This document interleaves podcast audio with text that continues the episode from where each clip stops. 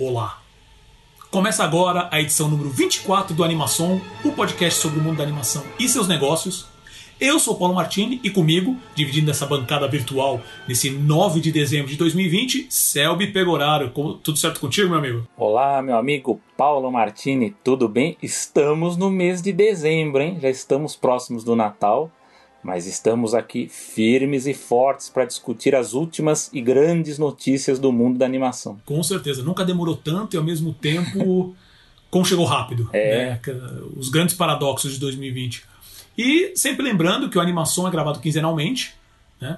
Uh, estamos todos em casa ainda, o pessoal já está falando em segunda onda, sendo que a primeira ainda nem terminou, porque a gente é assim, a gente não fica, não, não, não, não fica dando pausa. Né? Se tiver que engatar as melecas, engata tudo de uma vez só. Né? E sempre uh, lembrando que para ouvir o animação, você pode ouvir no Spotify, no Apple Podcasts, Google Podcasts, Pocket Casts, Overcast, Breaker, Radio Public, Podcast Addict e também no Deezer. Lembrando que no Deezer ele demora um pouquinho mais para atualizar.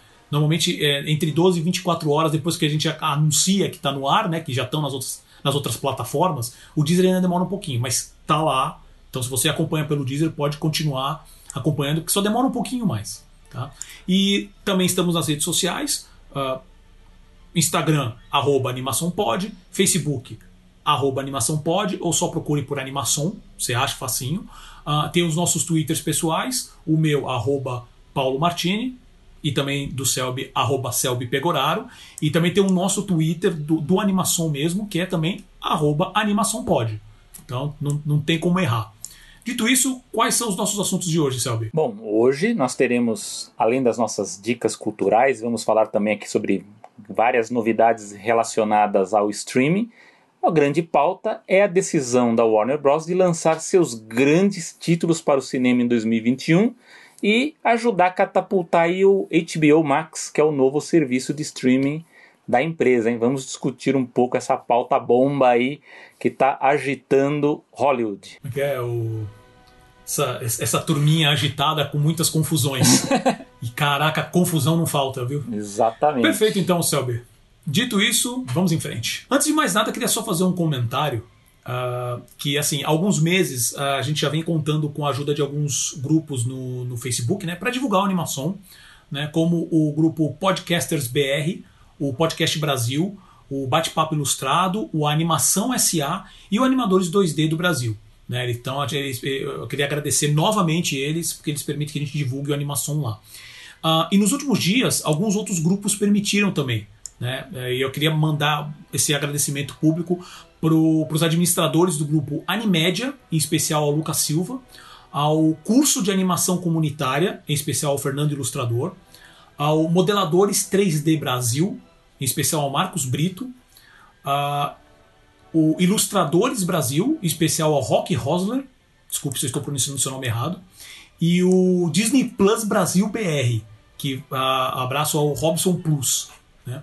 Uh, espera, é, eles permitiram já no, a última atualização a gente já publicou nesses grupos, então espero que a comunidade goste, conheça e goste do, do podcast e já deixo aqui também o convite, se você ainda não participa de nenhum desses grupos que se falam de animação, ilustração, inclusive de, de animes, né, de, de animação japonesa, uh, procure esses grupos no Facebook, eu vou deixar os links na descrição desse episódio, e porque são grupos bem, bem legais, bem legais. Então participem lá e novamente obrigado aos grupos e aos administradores por essa oportunidade. Dito isso, passamos ao radar. O radar, é, como eu sempre falo aqui, são são acontecimentos, coisas que estão ainda se desenrolando, que vale colocar no radar de vocês, porque vai ter desenvolvimento muito em breve.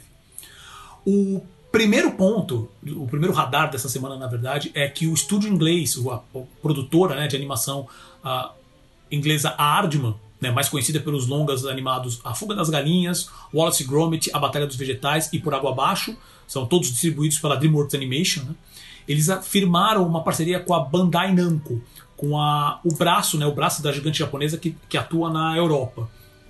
Pra, uh, e para quem não conhece, obviamente, a Bandai Namco uh, é conhecida por joguinhos quase ninguém lembra, né? Tipo Tekken, Dark Souls, Pac-Man e também umas marcas de animação japonesa também meio desconhecidas como Dragon Ball e Naruto, né? É, então eles firmaram essa parceria com foco de criação, pelo menos o primeiro passo agora, de uma nova IP com foco em interatividade e multimídia. Né? Quase não tem informação ainda sobre isso, assim, muitos detalhes, uh, mas é mais um daqueles casos que a gente já comentou em programas anteriores, né, sobre o, o meio que o, o, o, Oeste encontrando com o Leste, sabe? É, é, é, o Ocidente com o Oriente, e fala como a gente consegue trabalhar de maneiras diferentes. Né? O, a Bandai tem essa força, você pode falar assim, poxa, a Bandai tem tudo, né? Na verdade, desenvolvimento de games, distribuição, dona de marcas que são mais do que conhecidas. Né? Uh, por que ela precisaria necessariamente da, da Ardman? É um público, é um tipo de conteúdo diferente. Né? Uh, hoje, pelo menos no mercado que a gente tem, você tem essa distinção muito clara entre o que, que é, vamos dizer assim, o, eu estou fazendo aspas aéreas agora, né? O que, que é o anime e qual é outro tipo de animação.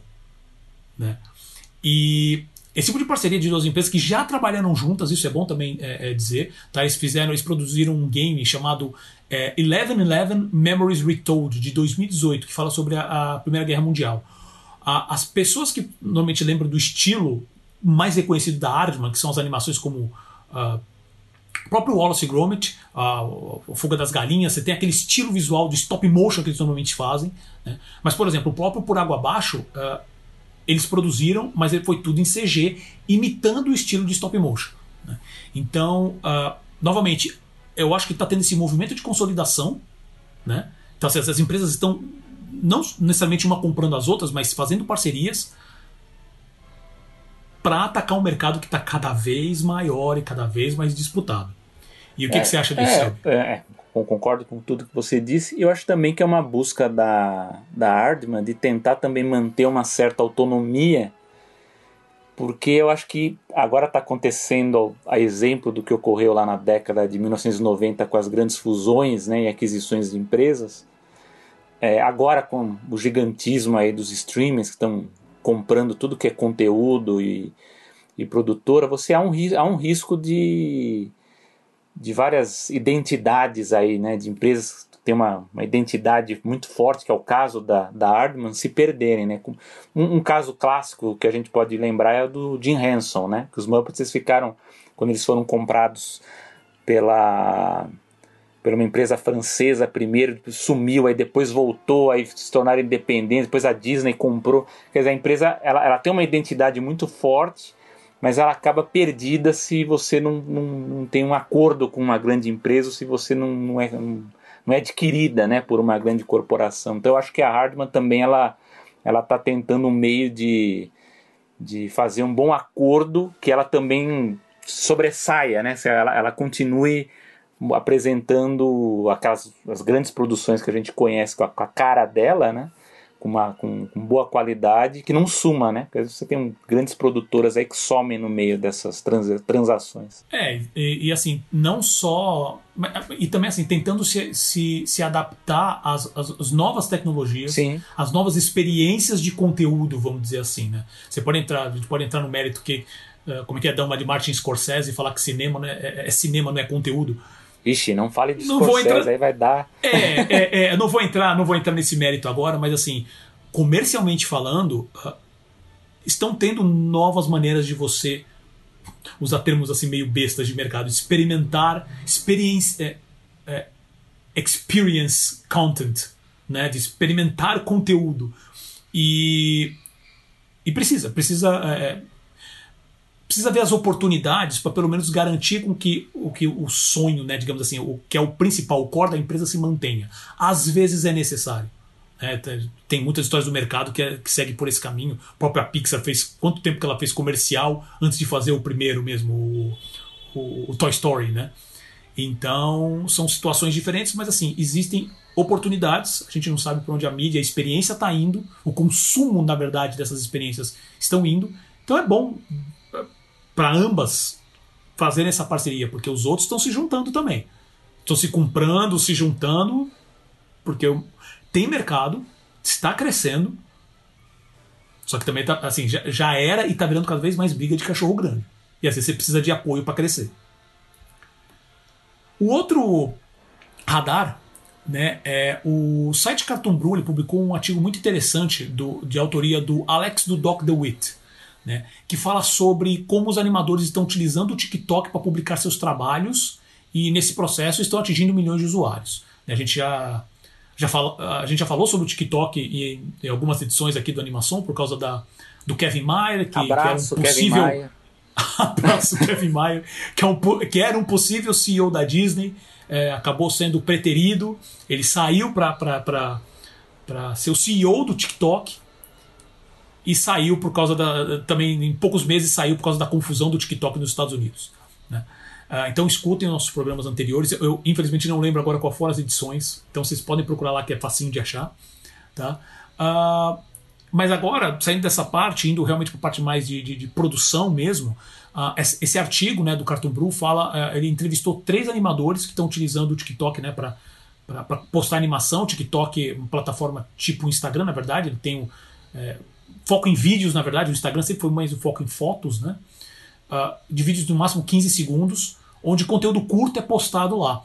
E o legal dessa entrevista é que ele não entra só no mérito da, da arte, né, da publicação, mas ele também entra no, na questão de como trabalha uh, parcerias, uh, como trabalha a distribuição desse conteúdo com referência ao algoritmo, como o TikTok trabalha essa parte diferente de outras, outras redes sociais, né?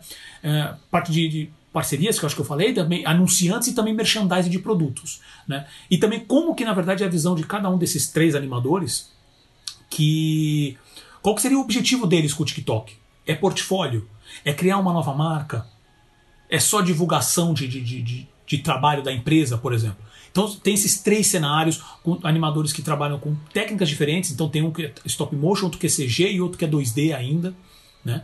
Uh, então é muito, muito interessante. Eu vou deixar também o link dessa, desse, desse artigo na descrição do, do, desse episódio. Então vale muito a pena ler, porque o TikTok é, ele não sei, acho que as pessoas que já usam, acho que já é. Ah, o TikTok é normal no nosso dia a dia, mas ele é uma plataforma que ainda está crescendo e muito. Então vale a pena ver como que a animação vai se virar lá nesse, nesse formato mais curto, como que eles vão realmente conseguir monetizar esse conteúdo de alguma maneira. Só parece que o TikTok também tem, tem ele tem fundo, um, um fundo específico para criadores. Eu não, não, não, cheguei, não consegui entrar nos detalhes de como funcionaria, mas ele sei que ele, além de publicidade, né, o esquema de anunciantes normal, ele também paga para esses criadores. Ah, tem que atingir uma categoria lá específica para que isso aconteça. Mas é bem interessante, eu vou deixar o link para vocês lerem. Mas e aí, Selby, o que, que você acha? Não, eu abro mão de comentar porque eu não tenho ainda o TikTok, então eu não entendo nada. eu, é, eu baixei aqui no meu, no meu iPad, cara, é uma, é uma experiência, é uma navegação que é totalmente diferente do que eu tô acostumado. Então tô, me, tô, tô ainda passando pelo processo de me, de me inteirar da, da, da ferramenta. É, mas, mas, é, vai que... mas de todo modo eu tenho visto que os animadores têm usado sim o TikTok como ferramenta né, de divulgação e até mesmo de experimentação. Né? Essas coisas são bem interessantes né, de você não só experimentar com produção, mas também com recepção. Né? O TikTok também é uma nova forma de, de apresentar conteúdo. Né? Nós mesmos estamos aqui nos degladiando, tentando entender essa, essa nova plataforma. Mas, Pura verdade. Mas é, um, é um, uma nova ferramenta, né? A gente está vendo aí, a gente vê que a cada ano surgem novidades aí, o TikTok é, é mais um aí, como até o Paulo estava comentando aqui antes, o próprio algoritmo, né, tá, tá facilitando também a, essa, essa atração pelo TikTok, né? Então, mas eu ainda não uso. A, a partir do momento que eu experimentar, aí eu comentarei com mais propriedade as, as, potencialidades dessa, dessa plataforma. Perfeito. E o último radar, na verdade, vai ser. Eu já vou passar a palavra para o Selby, porque ele acompanhou os últimos dias aí do, do novo canal Loading, né? Sim. E eu, eu, realmente não consegui ver. E eu acho que é válido, porque assim, o Loading está sendo. Tá, tá, tá atingindo bastante principalmente no Twitter, né? Assim, as redes sociais de maneira geral, mas principalmente no Twitter, ele está sendo muito bem comentado tá, tá, tá meio trending topics assim. E eu acho que vale, porque a gente já mencionou sobre o load em, em outra edição do, do, do Animação. E Selby, manda lá, o que, que, você, o que, que você achou desses últimos dias aí? É, na verdade são dois radares em um, né? Que eu aproveitei aqui para dar um, fazer um puxadinho. Mas. É, então, tivemos a estreia do, do canal Loading, né? Aqui TV aberta, é bom que se diga aqui no, no, no Brasil. e bem interessante do ponto de vista histórico, porque ele está ocupando um lugar que já foi da MTV Brasil, né? Não só o canal, mas também o próprio prédio, né? Que é um, um, o prédio da antiga Rede Tupi, da extinta TV Tupi aqui de São Paulo, ali no bairro do Sumaré, que se não me engano ainda pertence ao Silvio Santos, creio eu, que todo aquele terreno ali que pertencia à MTV, que é ocupada né, pela MTV, pela ESPN, era, era o, eram estúdios do SBT que ele pegou da, da TV Tupi. E, enfim, é, é, você olha assim os, os programas assim de bate-pronto, os espaços, você lembra bem o, o, o tamanho que era né, a estrutura da MTV, que é uma estrutura pequena, né? Mas eu acho que do ponto de vista de novidade, é uma coisa incrível, assim, porque embora você lendo no papel, assim, você tenha uma expectativa tal, quando você vai realmente acompanhar o, o, o que foi acordado, né, para ser transmitido, como eles estão fazendo o engajamento pelas mídias sociais e como também está sendo feito uma outra escala que é também um trabalho de promoção, né, de divulgação de serviços streaming que estão chegando no Brasil também, que querem que querem ter mais força, né? Eu acho que o canal Loading é um, é um exemplo assim a ser acompanhado porque está muito interessante. Então, é, você tem, por exemplo, na programação, que eu achava que seria uma programação até monótona, é, do ponto de vista de ter só anime, de, ter, de ser uma coisa muito nichada.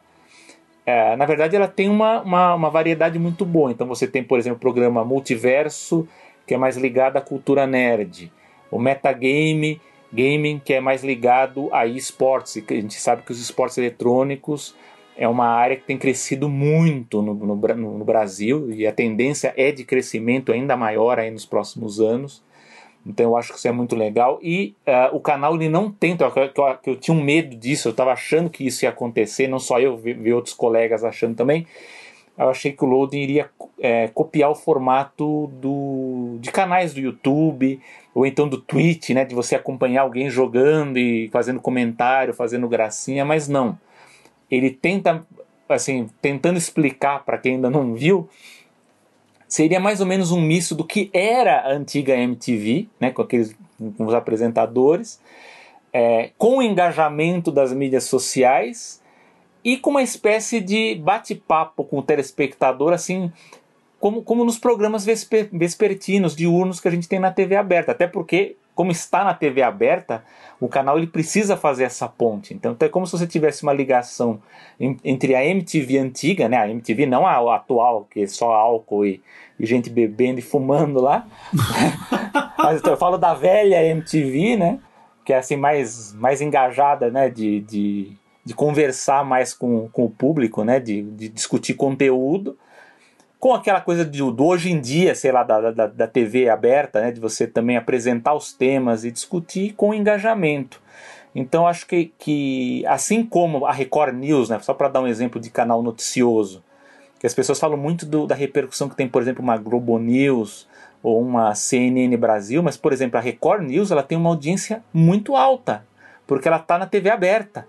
E ela, embora aqui, por exemplo, na capital, ela tenha um, uma audiência é, com uma repercussão menor, ela é muito forte no interior. Né? Então você vê no, no, no, fora das, dos grandes centros, a, a Record News ela é, ela é muito forte. E, e, nas capitais, nas classes B, principalmente C e D, ela acaba tendo mais audiência. Então eu acho que o, o legal do loading é que ele vai atingir uma faixa de público que não tem acesso a streaming, que não tem acesso a TV a cabo, e de certo modo também serve como para divulgar esses serviços. Então a pessoa que não conhece vai passar a conhecer, né? Então eu vou falar um pouquinho também sobre qual é o conteúdo que faz parte aí da Loading, né? Como eu vi num, num blog, agora esqueci o nome do blog, mas que cita que é um poliamor de, de streamings e marcas na Loading, né? Porque você tem ali o bloco da Crunchyroll, você tem o bloco da Fan Animation, né, que, que são os animes ali da, da Sony, né, e a Sony também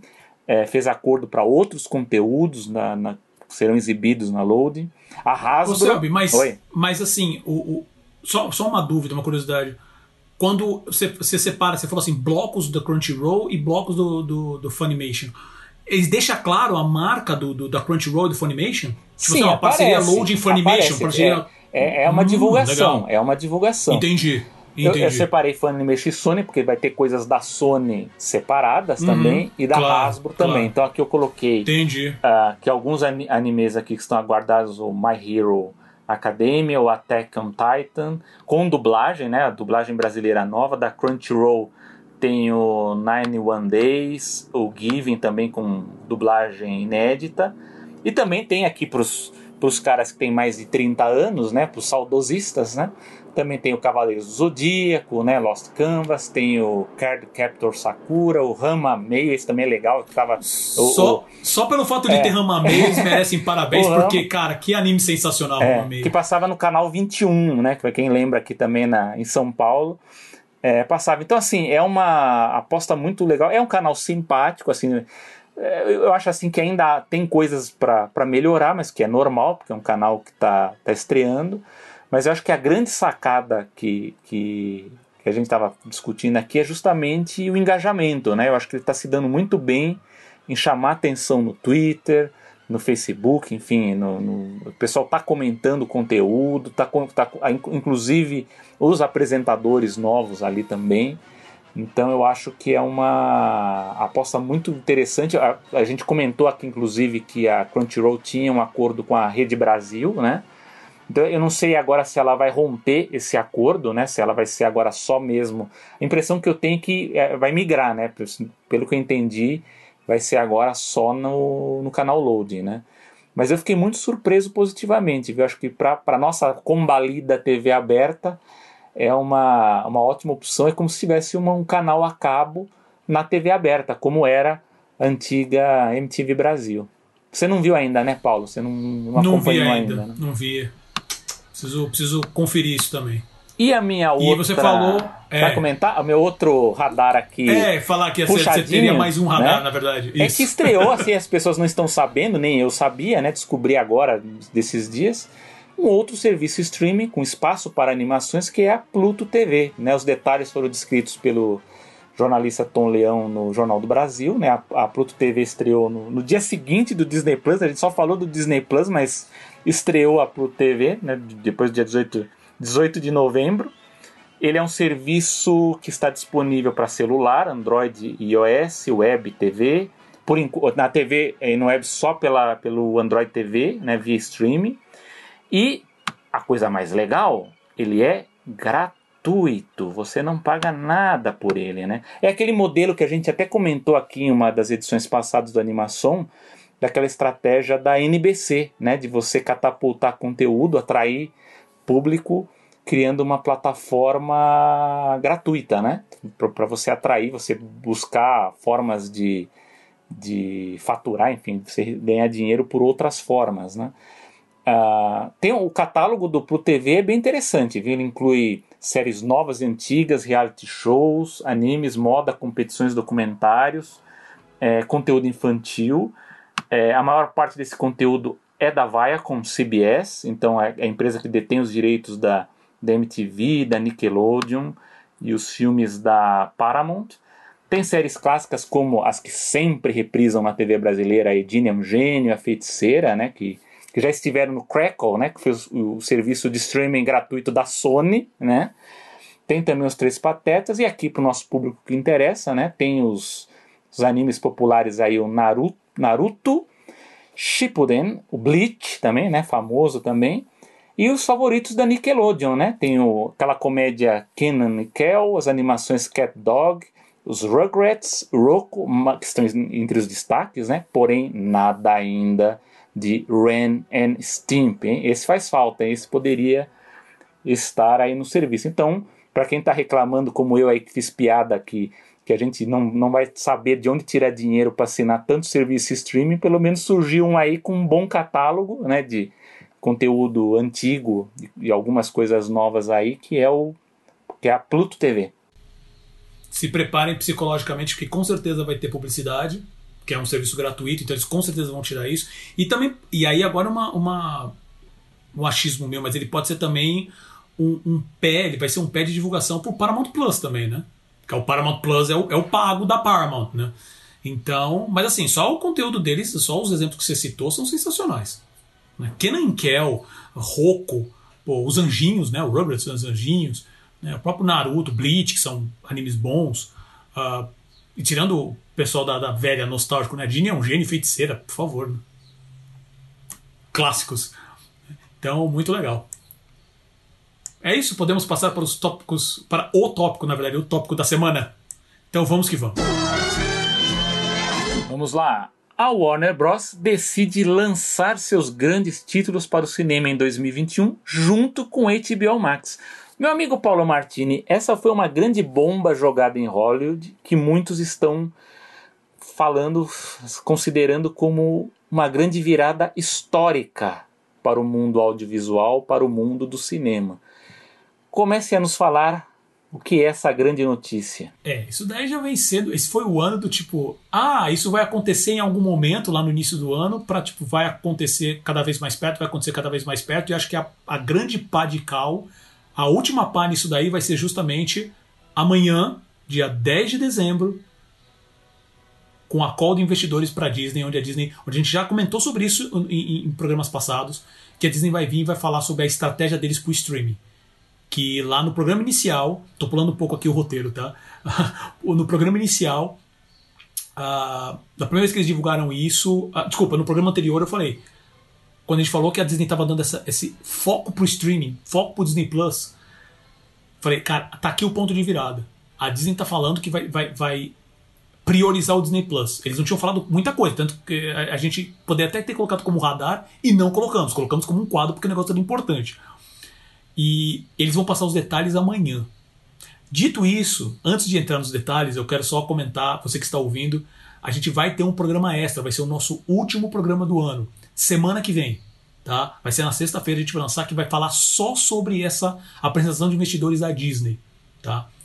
Que vai ser que assim que, que seria o grande que seria a gente já, já sabia que isso ia uh, vai ser falado a gente já tem uma noção de que realmente vai quebrar um modelo de negócio que já existe desde que o cinema é cinema.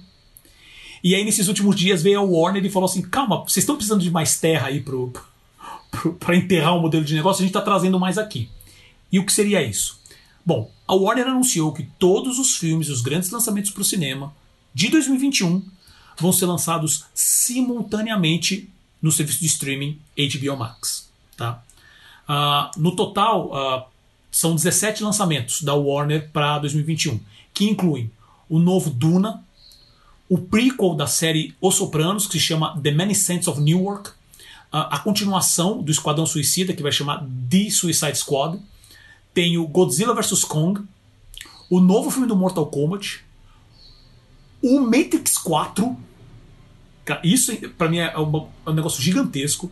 Aí tem os, é, eu chamo de, a gente tem chamado de híbridos, né? Que são é o que tem animação e live action, que tem mais a ver aqui com animação, que é o Tom Jerry, o novo longo do Tom Jerry, e a, a continuação do Space Jam, a New Legacy. São alguns desses títulos, né?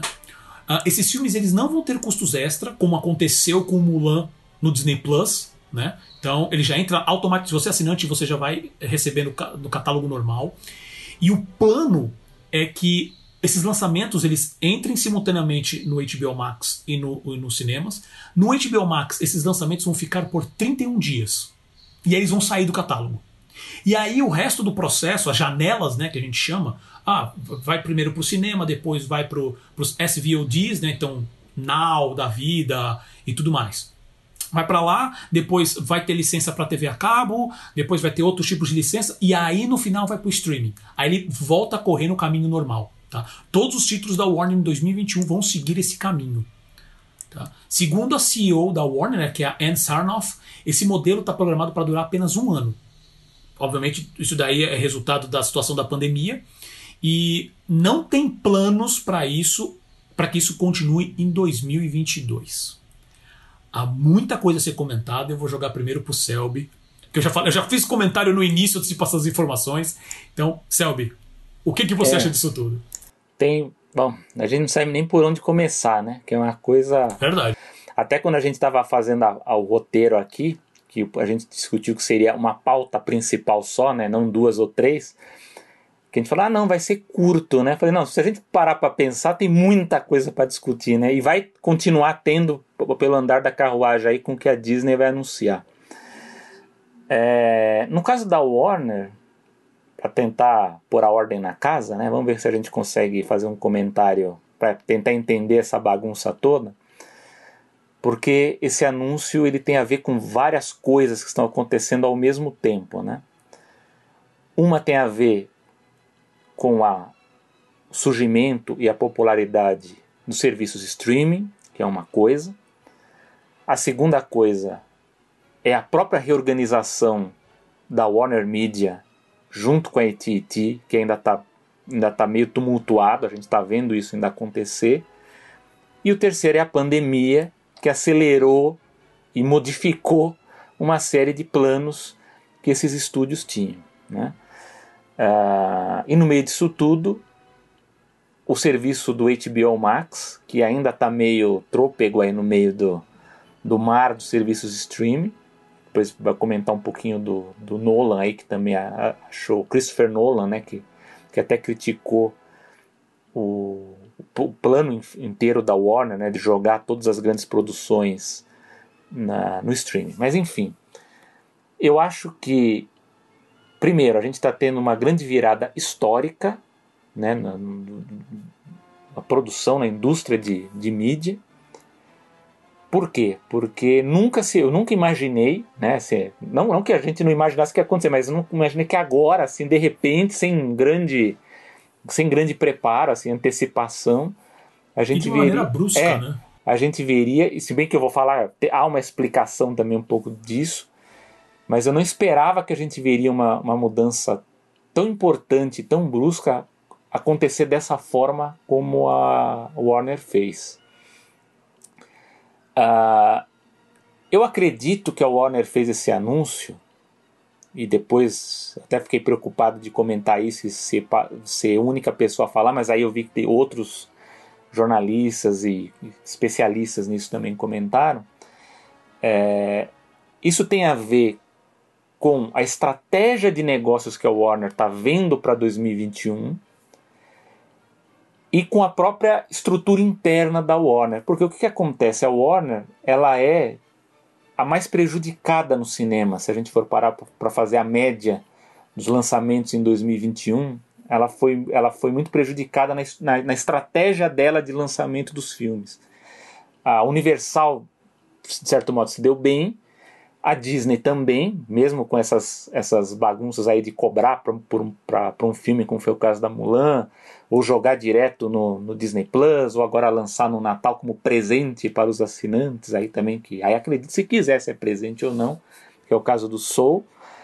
Mas pelo que se comenta, né, a Warner ela ficou muito preocupada com o que havia no horizonte para 2021, porque com os cinemas fechados ainda, né, ou ainda com essa coisa da, da vacinação ainda emperrada, o, o, o, no estudo você mostra que não haveria normalidade no cinema até o segundo semestre de 2021. Então, de certa forma, todas essas grandes produções que iriam para o cinema, elas estariam arriscadas a amargar, enfim, baixo faturamento. O estúdio corria o risco até de não lucrar com boa parte dessas produções. Uh, então chegou-se à conclusão, aí foi a ideia de uma executiva da, da, da Warner, não foi a Ann Serna, foi uma executiva de baixo, que ela a, acabou querendo juntar, falou assim, vamos tentar resolver um problema, tentando ajudar também a resolver um outro, que é o do HBO Max. Ó, a gente tem um serviço streaming aqui que a gente quer enfim, catapultar e está precisando de bons títulos para atrair público, por que, que a gente não pega todas essas grandes produções que seriam para o cinema em 2021 e a gente joga no HBO Max no streaming? No papel, tudo bonito. Só que o que acontece? Acontece que isso não foi discutido com, as, com, com os produtores, com os diretores desses filmes, e isso criou um, olha, eu, eu, diria que pelo que eu tenho visto dos comentários, terremoto é muito pouco, né? É, diz que isso tem a ver com uma certa inabilidade da equipe executiva que hoje está capitaneando e liderando a Warner Media, a própria Ann Sarnoff, que é a CEO, ela está há pouco tempo, acho que há pouco mais de um ano, né? Uh, tem uma outra, outra executiva também, ela também está há pouco tempo. O, o executivo que está mais tempo é o chairman dos estúdios, que é o Toby Emmerich, né? E, e acontece o seguinte, a bronca do, do, dos produtores, até do próprio Christopher Nolan, né, do, do, do está em cima do Toby, porque ele é o executivo mais antigo e ele é o que entende como é que funciona a máquina, né?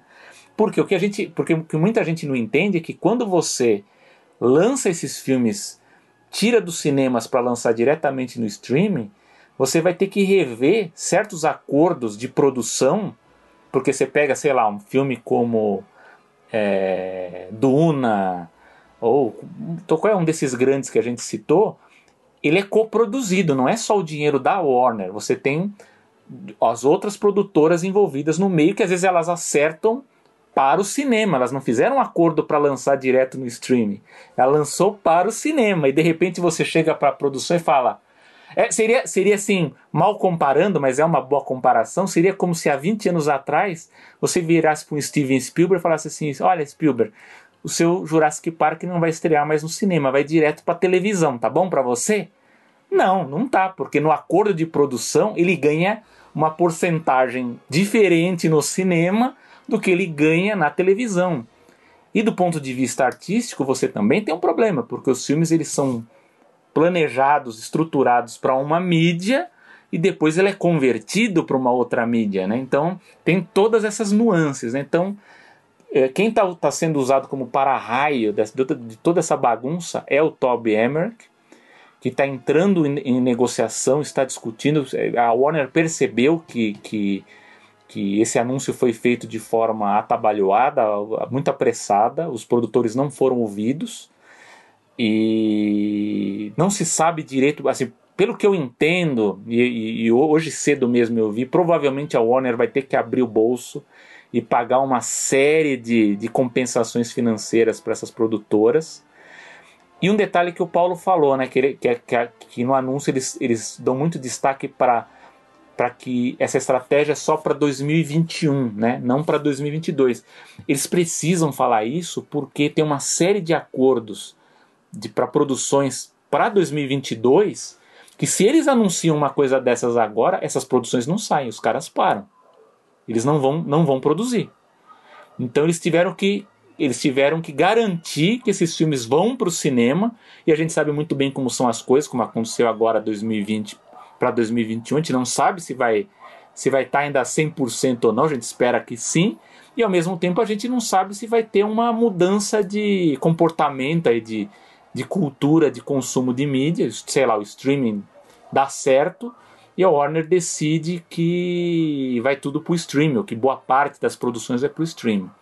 E há um outro fator aí que não sei se o Paulo também vai querer comentar um pouco aí do, do, do que o Christopher Nolan falou, que é uma coisa que é ruptura, né? Que ele fala, né? Uma coisa de ruptura com disfunção de você querer lançar uma coisa que é para o cinema direto no streaming que é uma coisa também estranha para mim, eu não sei se para o Paulo é, e também eu, eu jogo aqui para você discutir, que é da percepção desses filmes que estão sendo lançados direto para o streaming, que é totalmente diferente do que era no passado. Então eu vou dar um exemplo, que eu discuti inclusive com o Léo, do Papo Animado, do podcast Papo Animado. Ele jogou, ele quis comentar aquele filme que foi lançado no Disney Plus chamado Fada, Fada Madrinha né? Foi lançado agora no Disney Plus, e que os críticos é um, é um original, é um original. É, é um Plus, filme né? original para o Disney Plus, né?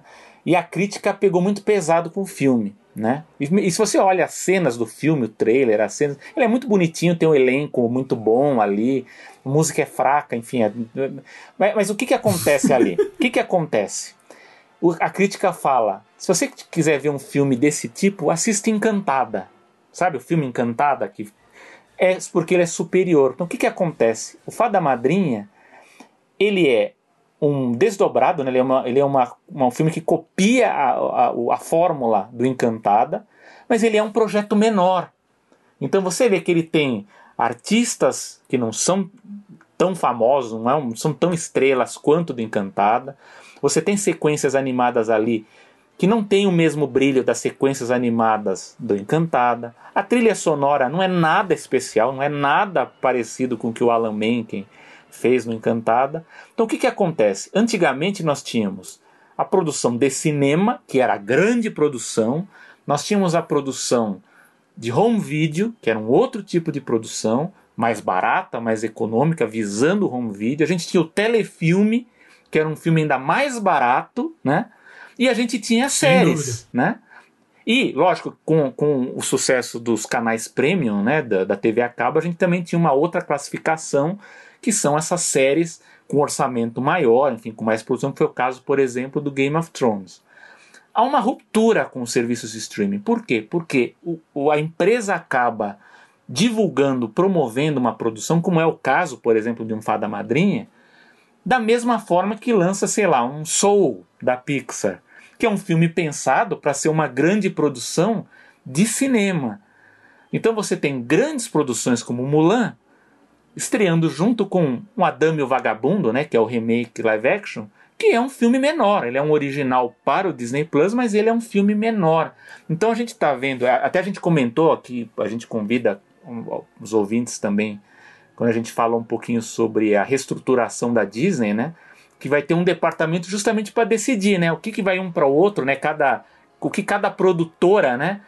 O, Disney Studios, a Marvel, a Lucasfilm, qual que é a melhor plataforma para ser lançada, né? Então todas é, a gente as, falou é. sobre isso, a gente falou sobre isso no programa 20. 20 então depois se vocês é. terminarem de ouvir isso, vamos lá. É, então, então o que que acontece? Você tem todas essas produções e elas são encaradas como é, produções no mesmo nível para ser lançada nas mesmas plataformas. Né? Então, você, se você precisar lançar produção X na TV a cabo, vai ser lançada. Se vai ser lançada no Disney Plus, que é o, o foco hoje em dia, vai. Então vocês vejam que há uma ruptura também de entendimento do que são essas produções. Então, para um Christopher Nolan, que é um diretor que forçou muito para Warner lançar o filme é, nos cinemas, né, porque é um filme é, é, pensado para o cinema, ser simplesmente pegar uma outra produção e jogar direto no streaming, para essas pessoas ela é um grande choque. Para o pessoal do mundo do cinema é um grande choque. Você vai ter uma ruptura não somente do modelo de negócio do streaming, mas você também vai ter um, um choque do ponto de vista estético, do ponto de vista artístico. E aí as pessoas vão, ah, mas por que você está comparando esse filme com outro? Ah, mas espera um pouco, mas a empresa ela está divulgando isso como uma grande estreia né, do, do, do, do, serviço streaming. Então você vai ter essas grandes produções juntas com produções menores. Então esse é um grande problema. Do ponto de vista executivo, como eu já disse, atabalhoado. Eu acho que a, a, a, foi um aviso que eles não, eles não, não, não houve negociação com, com, com, com os diretores, com, com as produtoras desses filmes pelo que eu vi, o, o Toby Emmerich é quem está hoje fazendo essas ligações. Para vocês terem uma ideia, esse anúncio enfureceu inclusive os agentes, né? A, a, as empresas que agenciam os artistas, os diretores tal, porque isso mexe com contratos. Né? É como eu falei, você faz contrato visando certas, certa plataforma, né? no caso o cinema, uma mídia específica, e o contrato ele, é, ele é, funciona de acordo com, com o desdobramento desses lançamentos. A partir do momento que você avisa de uma hora para outra que você vai mudar isso, você vai criar é, é, guerra ali. Você vai ter uma guerra muito forte. Por isso que até eu convido vocês aí para semana, para a próxima edição, né, que a gente vai falar também sobre a Disney, porque eu acredito que o anúncio da Disney também vai ser na mesma linha, só que como a Disney ela tem um controle muito maior da produção dela, ela não vai sofrer o mesmo que a Warner está sofrendo agora. Essa vai ser a diferença. A Disney ela tem um controle muito maior. Eu acredito que ao longo de 2020 ela já se preparou para o que ela está anunciando agora em dezembro, né? E a Warner não.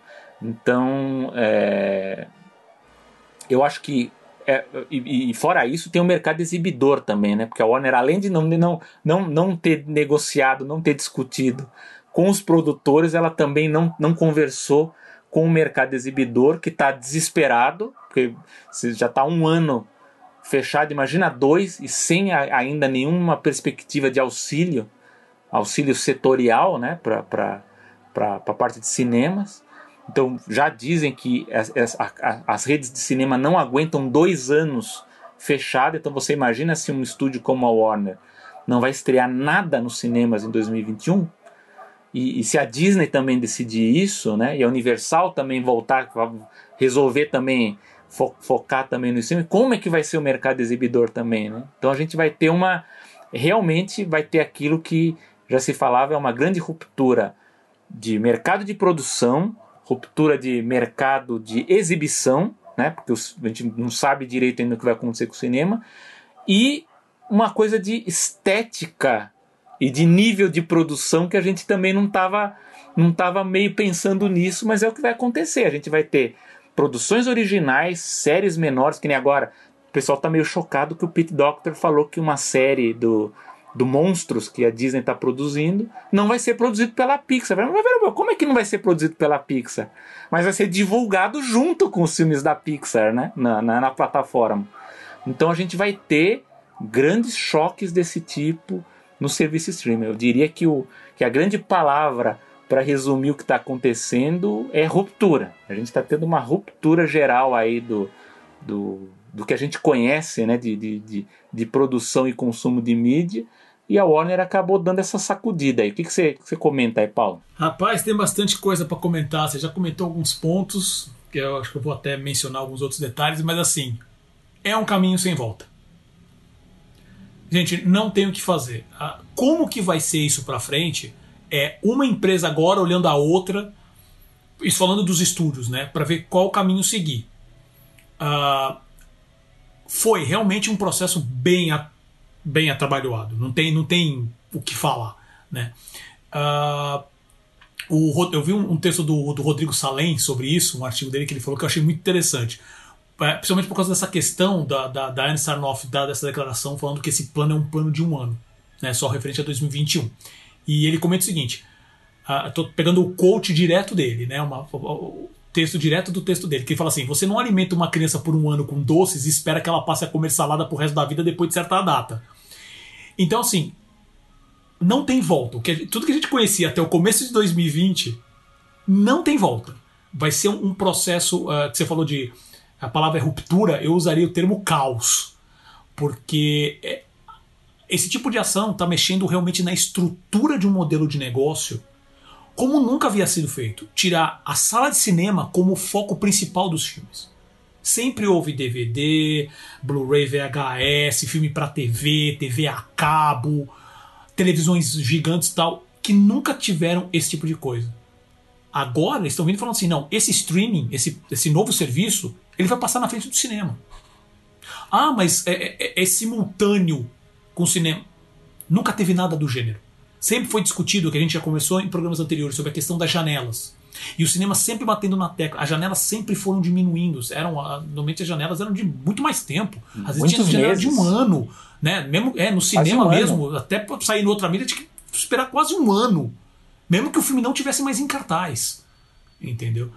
E foi diminuindo, diminuindo, diminuindo. Nessa pandemia, uma das notícias que a gente até comentou também no Animação, programas atrás, foi da, no caso da Universal, né, que eles tinham chegado num acordo, se não me engano, com a rede AMC, onde a janela seria de 17 dias. Haveriam acordos, é, é, esse acordo seria feito com a sala de cinema para que houvesse também uma divisão, que isso também tem acontecido, a divisão de, de, de, de, de faturamento do digital, do, do streaming, do VOD, que seria dividido com a sala de cinema como uma compensação. O que a Disney já tinha sinalizado que, tipo, olha, às vezes vai sair direto pro streaming, mas essa informação ainda não foi totalmente oficializada. Com Warner falando isso, chegando e falando assim: olha, vai sair junto com o cinema, não importa que daqui a 31 dias vai sair de cartaz. Gente, e novamente, e a Disney vai fazer um anúncio amanhã, onde ela vai provavelmente colocar mais uma pá de terra nisso daí falando, olha, vão ter títulos agora que vão ser focados no vai ser, sei lá, vai sair o próximo, o próximo Vingadores, vou dar um exemplo besta, mas vai ser o próximo Vingadores, esse Vingadores uh, vai ser exclusivo do, do, do, Disney Plus. Ou vai sair junto com os cinemas. O que, que os cinemas vão falar? Com a Disney com a força que ela tá agora, com, com com o streaming cada vez aumentando mais. Tudo bem, a gente pode ver, esperar agora que nos próximos. Vamos ver como é que vai ser essa questão, especificamente falando da pandemia, nos próximos meses. Como que vai ser essa questão da vacina? Como que isso vai mexer no consumo do, do, do, do, do no consumo do consumidor, né, do usuário? E obviamente que mesmo com vacina tem gente que vai ter muito medo de voltar. Vai ser um processo que vai ser bem lento. Vai ter uma, uma vai, voltar ao, ao, processo normal, mas vai ser um processo lento.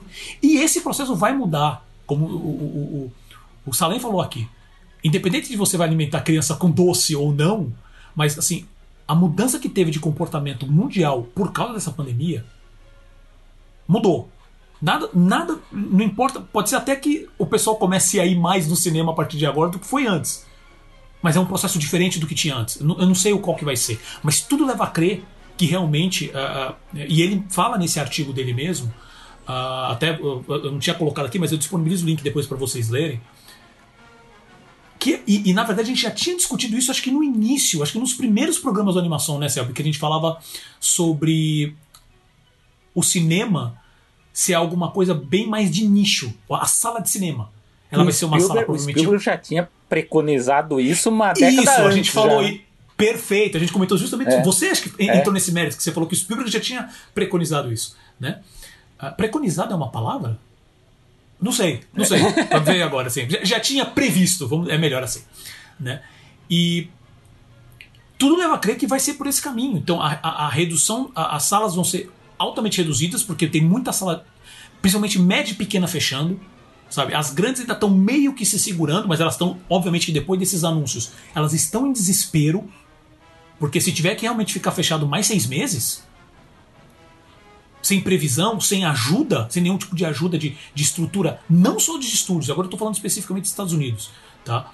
Falando da, da, estrutura dos estúdios, e agora eu falo, e depois desse ponto eu falo de todo mundo, né? Falando de ajuda governamental para manter esses negócios, pelo menos a, a, folha mínima de pagamento até lá, algum tipo de suporte governamental, não, vai fechar e vai fechar direto.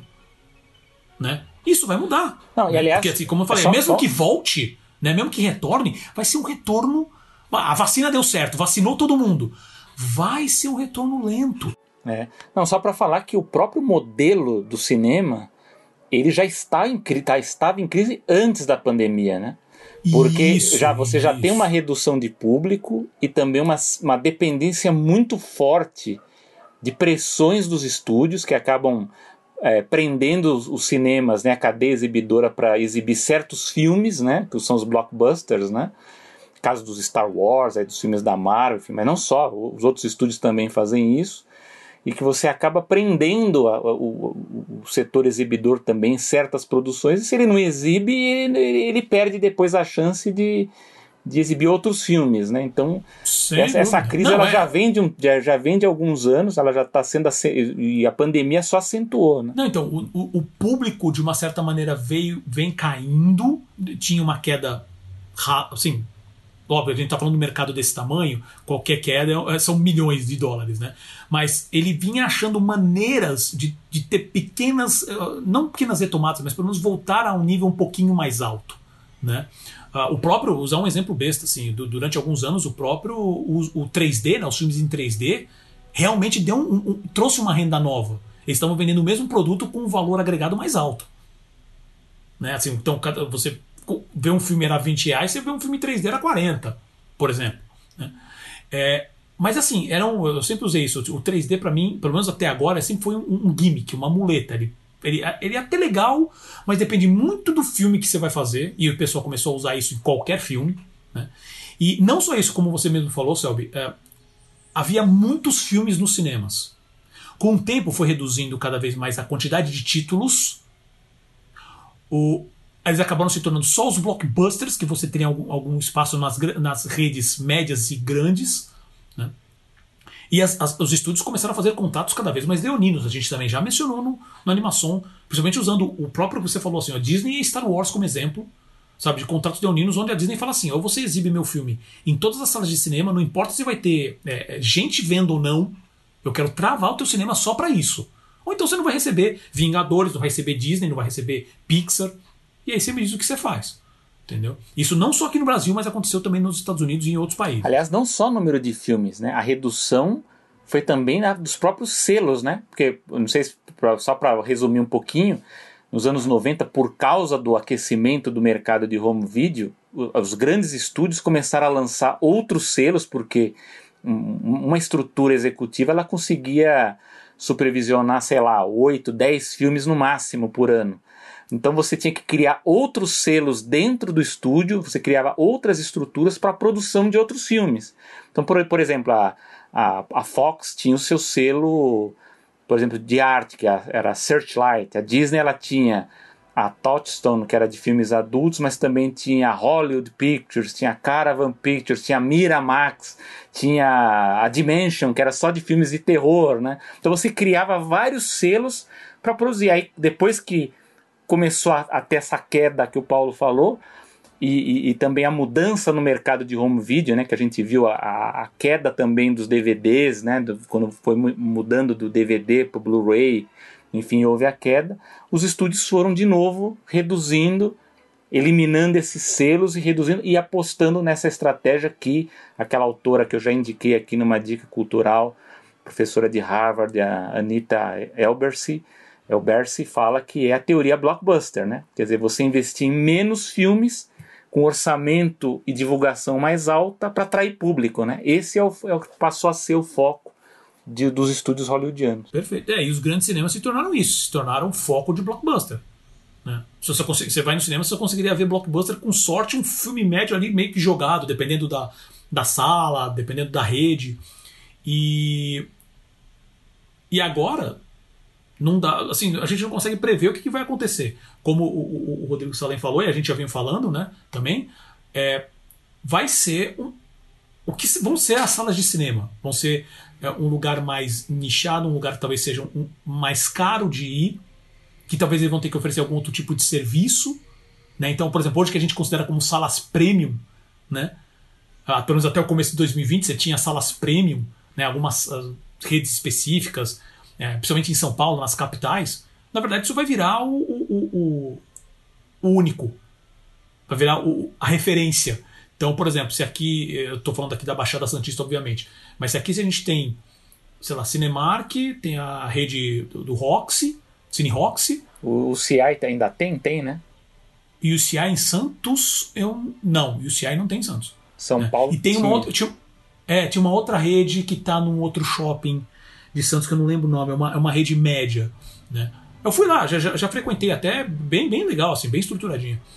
E na verdade só vai ter uma. Cinco salas, talvez seis, falando Santos, né, Baixada aqui, Santos especificamente, né? São Vicente tem, tem, tem cinco salas. Hoje. Você vai continuar tendo? Sabe?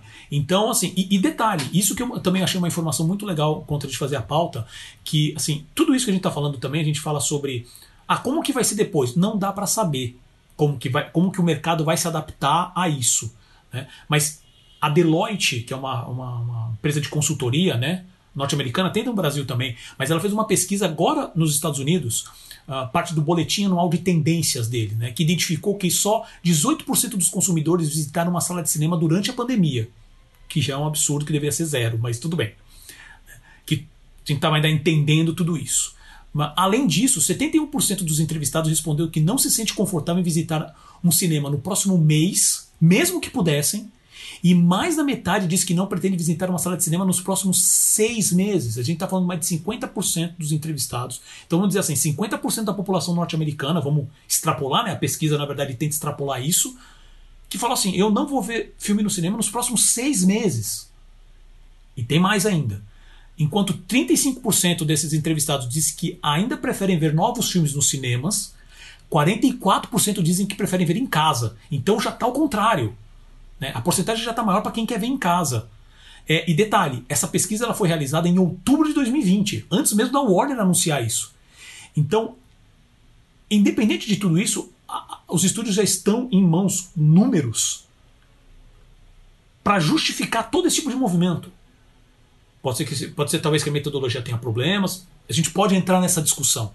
Mas normalmente para você tomar uma decisão tão grande dessa, eu também devo acreditar né, que, que ainda mais empresas que costumam usar muito dado para isso, eles têm que estar muito bem embasados. Eles têm uma justificativa muito grande com o board deles, sabe? Para deixar isso passar dessa maneira.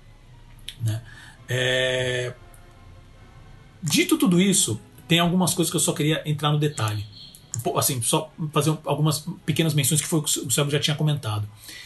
Você tem a questão uh, do modelo de negócio. Isso vai mudar. Já está mudando. O, o, que impacta mais, o que impacta mais é justamente isso. É a questão. Uh, são questões jurídicas e de contrato. Que o Sérgio já tinha comentado. Os contratos são muito detalhados entre atores, entre profissionais, entre os agentes, entre os estúdios, entre os cinemas. Então existe detalhe, olha, o filme vai fazer, qual vai ser o caminho desse filme? Ele vai vem para cá, vai ficar tanto tempo, tem que gerar tanto, ou então uma previsão de gerar tanto, porque depois ele vai pular para cá e tem, tem essa previsão, e dessa previsão você vai receber tanto e tal. Tem, tem tudo isso detalhado por todas as janelas. Com uma mudança como, como a Warner fez, a janela que sempre foi a principal, que é a do cinema, ele joga fora. Que é onde normalmente vem a maior parte.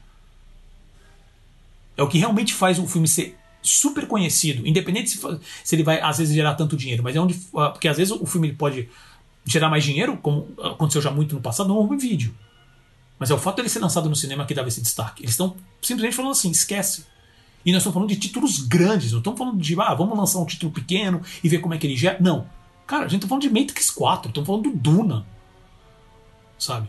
É, e você entra numa questão contratual que é violenta, que, que, que a, saiu uma notícia mesmo nesses últimos dias falando que a Legendary, né, que é uma grande parceira da, da Warner, tá, tá, tá, discutindo com eles, mas já deixou claro que é assim, olha, a gente vai tentar negociar, mas se a gente vê que a gente vai perder dinheiro, a gente vai meter um processo. Que é coisa que americano, assim, americano acorda já querendo meter processo em todo mundo. É, é normal. Antes de tomar o café. É. Né? Então, assim, eles vão entrar, porque realmente é um valor astronômico. Se eu não me engano, a Legendary hoje ela tá com dois filmes, acho que com a Warner, que é o, é o Godzilla vs. Kong. É. E eu esqueci qual é o outro. Eu não sei se eu me engano o próprio Duna. Se eu não me engano, o próprio Duna. Né? Então, quando você tem isso e, e faz desse jeito, sem conversar com as, com, com as partes, eu entendo que novamente eles devem ter olhado esses números e falaram assim: ficaram empurrando, falando especificamente da Warner, né? Ficaram empurrando Mulher Maravilha até não dar mais. E aí conseguiram jogar o, a, a, agora para vai acabar entrando no, no, HBO Max, se eu não me engano, né? Uh, agora no fim do ano, agora em dezembro. E o Tenet, que foi aquela confusão absurda do, do Nolan, e eu já vou entrar no mérito do Nolan, de. Não, eu quero. O, o Nolan, assim, ele é, realmente ele assim, ele na Warner, o pessoal toma super cuidado com ele. Ele é um, ele é um, um, cria, um criador, né? Um artista que a Warner trata a pão de ló.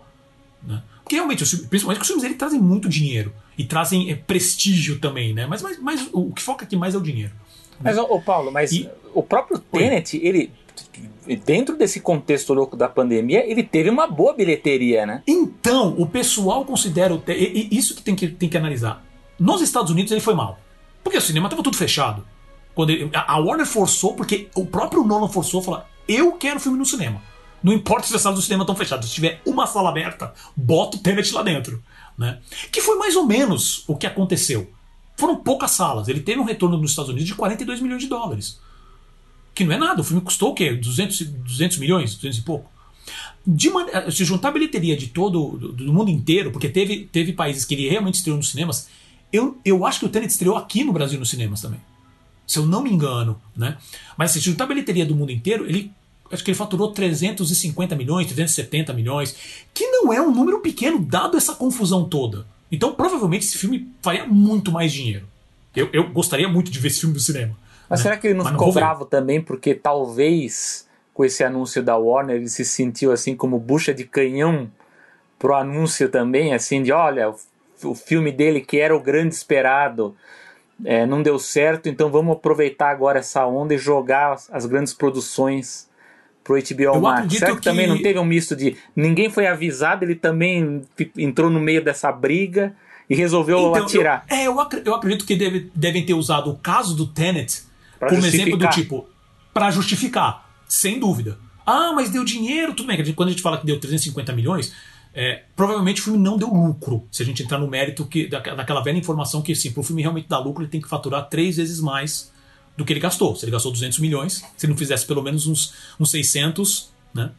Uh, não sei se é su isso super pedra, assim, super talhado em pedra, mas é uma referência boa. Uh, então eu acho que eles devem ter usado isso como, como case para falar assim: a gente precisa mudar nossa estratégia. Porque a gente não vai conseguir lançar filme nenhum nos cinemas. A gente tem informação aqui avisando que o pessoal não vai querer ir no cinema, que, que tá vindo segunda onda, os Estados Unidos está tratando todo esse processo muito mal. E a gente sabe disso. Sabe que se, se vocês acham que o Brasil tá uma desgraça e tá, os Estados Unidos pega e fala assim: segure aqui meu dólar, né? Porque ele vai estragar mais ainda. E, então eu acho que isso aí também tá, tá fazendo isso. E, tá, ajudou nesse processo. E, e obviamente que ele não ia gostar disso. E, e, meu, e se tem alguém que foi sempre muito vocal sobre, até inclusive estúdios, ajudem as salas de cinema, governo, ajudem as salas de cinema, foi o Nolan. Ele é, é a visão do tipo, a gente precisa manter a experiência do cinema. É por isso que, e, e assim, ele deu, uh, até falando assim, ele deu uma declaração agora, faz dois dias atrás, metendo o pau na Warner, metendo o pau no HBO Max, falando que é um serviço péssimo. Ele achou um serviço hor horrível, sabe? Falando assim, ah, estão usando o meu conteúdo não para o cinema que eu queria, mas para alavancar um serviço que tá, segundo ele, está falhando. Né? Que a gente pode entrar até no mérito da estratégia da, da Warner com isso, toda aquela até aquela confusão com o nome HBO, HBO Go, HBO Now, HBO Max, HBO, sei lá o quê. E a, e a, e a então, tem toda é essa confusão. Porque também tem o fato de você pegar essas produções e jogar num serviço que está sendo testado, né? Exato. Não tem, tem um não tem assinante ainda su é, suficiente. É, e que tem um público baixo ainda, né? Se comparado com Netflix e com Disney Plus, o público é baixo. baixo. Se eu não me engano, acho que a HBO não atingiu 5 milhões ainda. É pouco, acho que 6. Nos Estados. Unidos, especificamente 5, 6 milhões. Entendeu? Então eles falam assim: ah, vocês não estão levando o meu, meu, meu, meu filme para um monte de gente ver. Vocês estão colocando num serviço que tem meia dúzia de gente. Exato. Ah, mas vai atrair mais gente. Mas é, nada disso é garantia. É uma aposta também da Warner, mas eles tão, não estão vendo outro caminho para tentar. Né? Uh, e como, já entrando na questão do Nolan, foi essa questão que você falou assim: o processo que a Warner fez para divulgar isso, sem ter setado e falado, isso com certeza gerou um caos. E provavelmente eles, eles viram que não tinham que fazer por causa do timing. É o tempo tá passando. Netflix tá, tá, teoricamente está rodando. O, o, o, Disney Plus conseguiu, assim, nos últimos momentos, eles lançaram o HBO no meio da o HBO Max no meio da pandemia. não, não, não, teve muito o que fazer. Então eu imagino o caos que deve estar tá lá o festival de, de, como é que é de, de, de, bombeiro tentando apagar incêndio, tentando o time jurídico deve estar tá surtando dentro da Warner, sabe? E inclusive tem uma história, tem, não lembro o nome dela, diz que uma executiva tentou alertar a, a Anne Sarnoff e, e, a, e a equipe, falou assim, olha, o anúncio do jeito que está sendo feito vai, vai, vai causar tumulto. Assim, ela falou, a parte artística vai se revoltar. Uhum. E ela foi uhum. afastada da reunião. Falou: não, não, vai estar tá tudo certo, não vai dar problema. Ela alertou essa executiva. Agora caiu tudo não. no colo do Toby Emmer, é. que é o mais antigo é. ali, que é o chairman né, dos estúdios. É. Ele é que está no telefone e marcando reunião para explicar o que que. Né, porque vai afetar para todo mundo, né? Exatamente.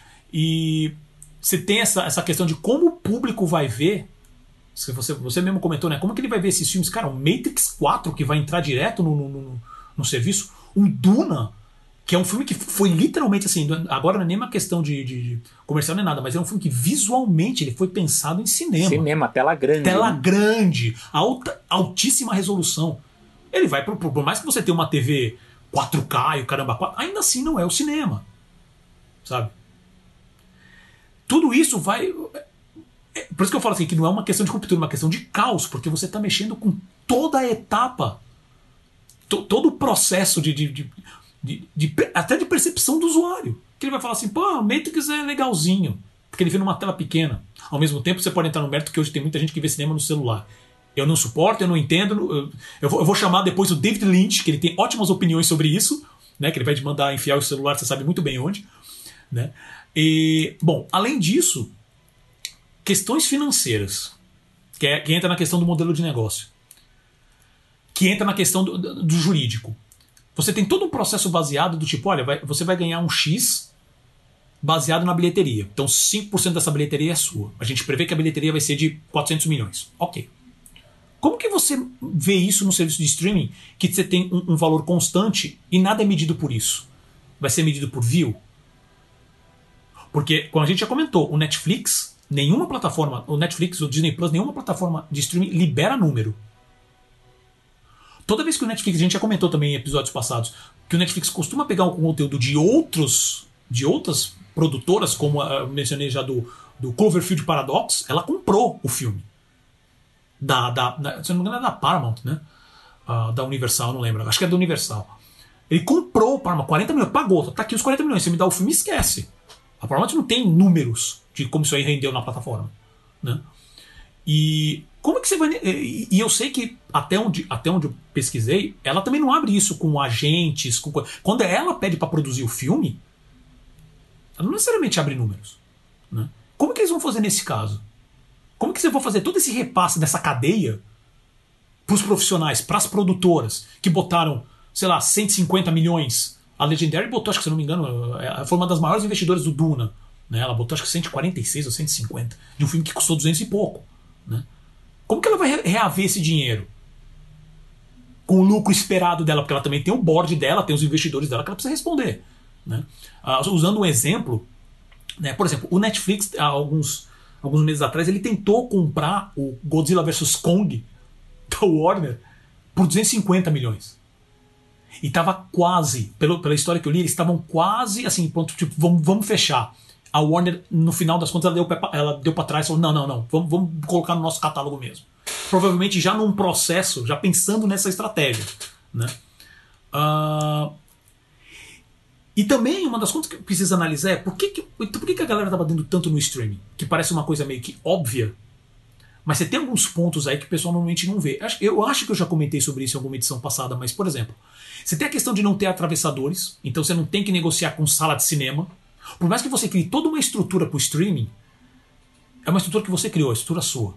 Eu posso entrar, a gente poderia entrar no mérito se isso é, é, é legal, se isso é moral, se é a questão das leis sobre dividir quem é o produtor, quem é o distribuidor, quem é o exibidor. Você pode estar todo nesses méritos, mas para o estúdio, você ter não ter atravessadores, pelo menos nessa parte, ter um serviço que você vai direto no consumidor, é perfeito. Porque ele também pode cobrar o que ele quiser. E a grande maioria vem para ele. Né?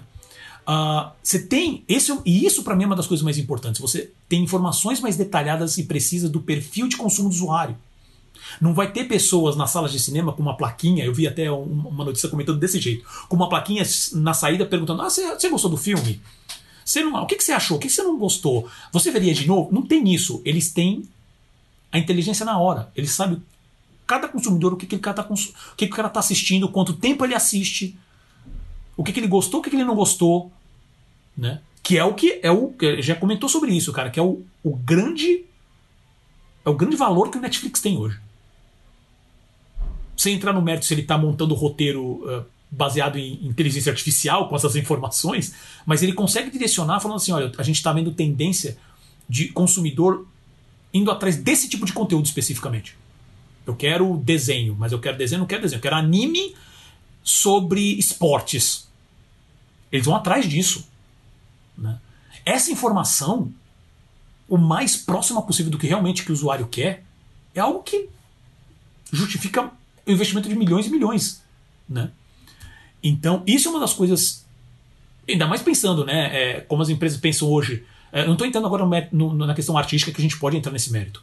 Mas Empresas que pensam em questão de IP e conteúdo, Netflix cuspindo conteúdo toda semana, um monte de conteúdo novo, novo que a gente já falou aqui milhões de vezes. A gente não faz nem ideia do que está entrando no Netflix.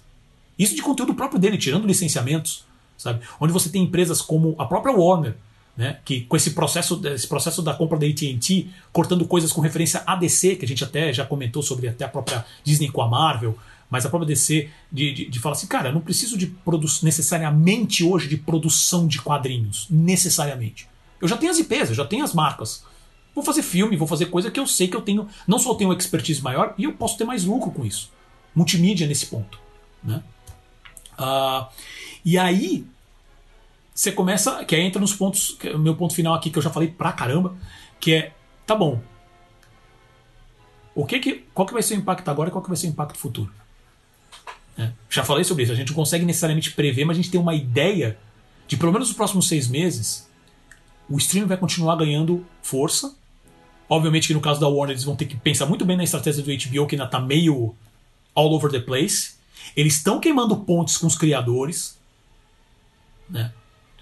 Mas, gente, a gente está usando, obviamente, a Warner como referência, mas por causa que isso aconteceu agora. Mas isso está pegando o mercado como um todo. Eu não faço nem ideia qual vai ser o, o, o impacto aqui no Brasil ou em outros países. É muito grande. Essa aqui é uma mudança na estrutura básica do modelo de negócio do cinema, como a gente não, nunca teve antes na história.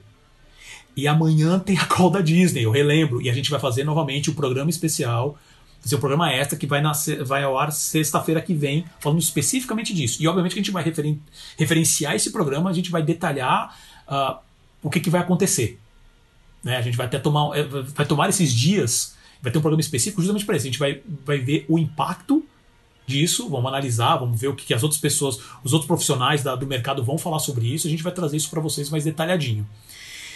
E nossa, falei demais. Você tem mais e é- algum é, comentário? Sobre? Não, e é por isso que eu não vou comentar, porque a gente vai comentar mais. A gente vai se tagarela é. de comentar o que a Disney é vai anunciar, que certamente vai combinar um pouco com o que a gente está vendo aqui da Warner. Né? Então a gente convida Perfeito. os nossos ouvintes a nos aguentar na próxima edição, logo, logo, que a gente vai comentar os anúncios da Disney. Vai ser uma né? edição é, é, é uma edição extra, então a gente espera que seja uma edição mais curta. Assim, não, não prometa isso, Paulo. Quatro, não prometa. quatro, cinco. Não, não, não. Não, assim, eu acho que com certeza vai ficar entre 4 e 5 horas. Ah, bom, é. Mais ou menos. Então vai ser bem mais curto que, que os atuais. É, então okay. tá tudo certo. é isso. É isso. Então, esse foi o nosso assunto do programa, que já estourou totalmente o tempo. Então podemos passar para nossas dicas culturais. Dicas culturais. Eu acho que eu nunca comentei esse podcast, podcast parceiro nosso aqui, amigo também, que trata de, do mundo da animação, que é o Pod Cartoon. É, eu tive o prazer de conferir agora no, no, início da semana o episódio 31, que foi do dia 25 de setembro. Vejam, ouvintes, como é importante ouvir os episódios passados, que a gente sempre encontra surpresas, viu? Ouçam os nossos aqui que vocês acabam descobrindo coisas boas. Esse, essa edição do Pod Cartoon, ela foi dedicada ao jazz. Então é, é bem interessante, porque quando a gente vai perguntar para alguém, né, se você gosta de tal música, você aprecia, às vezes a pessoa fala, ah, eu não, nunca ouvi, né, não ouço, né. E nesse episódio, né, que, que é chamado Você Ama Jazz, Só Não Sabia Disso, eles discutem a quantidade de exemplos de jazz que existem no mundo da animação desde a era do, dos desenhos em preto e branco, lá da Betty Boop com o Popeye, é, passando pelos clássicos da Warner, da Disney, é, da MGM, chegando no Peanuts, né, do, do Snoopy, Hanna-Barbera, que também usou muito, né? E é fantástico. Então, para quem gosta de música, quer ouvir uma discussão é, sobre isso, conhecer mais e depois procurar essas animações para ouvir e até lembrar que às vezes você assistiu e não lembra e não sabe que, que, é um, que é exemplo de jazz, né? Fica aqui a minha dica do Pod Cartoon, a edição número 31. E para quem ou consegue ouvir inglês, entende inglês, deixo a dica aqui do School Rock Podcast, que é, que é apresentado pelo Al Gon e pelo Dave Bossert, né, veterano da Disney aí de, de, de, muitos anos, né? É um podcast muito legal. Eles entrevistaram recentemente o John Kennemaker, teve uma edição com o compositor Bruce Broughton. Bruce Broughton, para quem não lembra, é o compositor do Bernard Bianca na Terra dos Cangurus, do Enigma da Pirâmide, enfim, outros grandes filmes aí. E é bem legal, eles entrevistam inclusive produtores, diretores, então para sacar um pouquinho os bastidores das produções, né, de, de, de, de, como foram decisões criativas, decisões econômicas. É, é, é, é focado no mundo animação, eles falam mundo animação em geral, mas é bem focado em Disney também, porque, enfim, Disney acaba sendo o núcleo muitas vezes do que a gente acaba discutindo mas é, eu não vou é, precisar aqui um episódio específico, mas eu convido vocês a darem uma, uma espiada ali que certamente vai ter algum tema interessante. Então é o School Rock Podcast. E você, Paulo, qual a sua dica? Hoje as dicas culturais são de podcast, porque a minha também é de um podcast. Então a gente já comentou sobre esse podcast aqui, também é muito bom sobre animação, chamado Se Anime, né, do Vinícius Bozo. E hoje, hoje de manhã, na verdade, eu estava ouvindo o, episódio. Uh, o episódio 16 tá? De 6 de outubro, que é o Felipe Almeida e o Casey Mundo Bita. Muito, muito legal que o Vinícius entrevista, né? O Felipe Almeida, que é um, um dos co-criadores, hoje um dos, um dos sócios né, do, do, do, Mundo Bita, que é uma marca muito conhecida infantil, né, de animações e, e shows. Tem, e, que eles falam de, de, de, muita coisa, fora da questão criativa, mas fala principalmente também da questão de negócios, uh, como, como que eles veem a marca, como que eles veem o IP, como que eles como que eles tratam, principalmente a questão de parceria e licenciamento, como que, conta um pouco da história também, né, da marca, porque tem o Mundo Beat, eu sei que é muito conhecido mais infantil, o pessoal, assim, a galinha pintadinha é, ele é o top of mind, né? Mas o Mundo Bita tá ali, sei lá, segundo, terceiro, muito, muito forte, crescendo cada vez mais. Né? Estão também internacionalizando agora. E é uma entrevista muito bacana que ele faz com, com que o Bozo faz com, com Almeida, que eu sugiro a todos que escutem lá. A gente vai colocar o link para esses dois episódios, três na verdade, né? Porque o, o, o ainda menciona o do School Rock Podcast, que é em inglês. A gente vai colocar os três uh, links na descrição do, do episódio para vocês ouvirem lá, porque realmente gostei bastante, viu? Gostei bastante. E chegamos ao fim de mais um animação. Selby, depois de todo esse blá blá blá nosso, algum comentário final? Não, porque nós vamos ter uma edição extra, que a gente já vai discutir aí os anúncios da Disney como já previsto. Mas eu deixo também aqui uma, um reforço de, um, de uma dica que eu dei na, na, na edição anterior, que eu participei do Cianima, né, que é o Seminário é, Brasileiro de, de, Estudos de Animação. Né? Então é, procure no YouTube, porque eu me apresentei lá, né? fiz uma apresentação sobre o destino Salvador Dali. E agora, agora que as pessoas estão descobrindo, então procure, só procurar no YouTube Cianima BR, vocês encontram todas as mesas ali, bem legal, vários colegas uh, jovens animadores também que apresentaram projetos ali, bem legal. Então, reforço nos meus comentários finais essa dica cultural da, da edição anterior. Perfeito. Eu, eu, no episódio anterior eu coloquei o link na descrição, vou colocar nesse também. Então, pode ficar sossegado. Legal. Então, para finalizar, sempre mandando os agradecimentos ao grande Gustavo grande Pinheiro, responsável pela, responsável pela edição e design do programa. E também eu agradeço você, meu amigo Selby. Uh, lembrando das nossas redes sociais, então estamos no Instagram, Animação Pod, no Facebook também, arroba Animação Pod, uh, no Twitter também, arroba Animação Pod. E temos também nossos perfis pessoais no Twitter, né? No meu caso, arroba Paulo Martini, do Selby, arroba Selby Pegoraro. E você pode ouvir o Animação sempre no Spotify, Apple Podcasts, Google Podcasts, Pocket Cast, Overcast, Breaker, Radio Public, Podcast Addict e também no Deezer. Lembrando que no Deezer dá uma atrasadinha.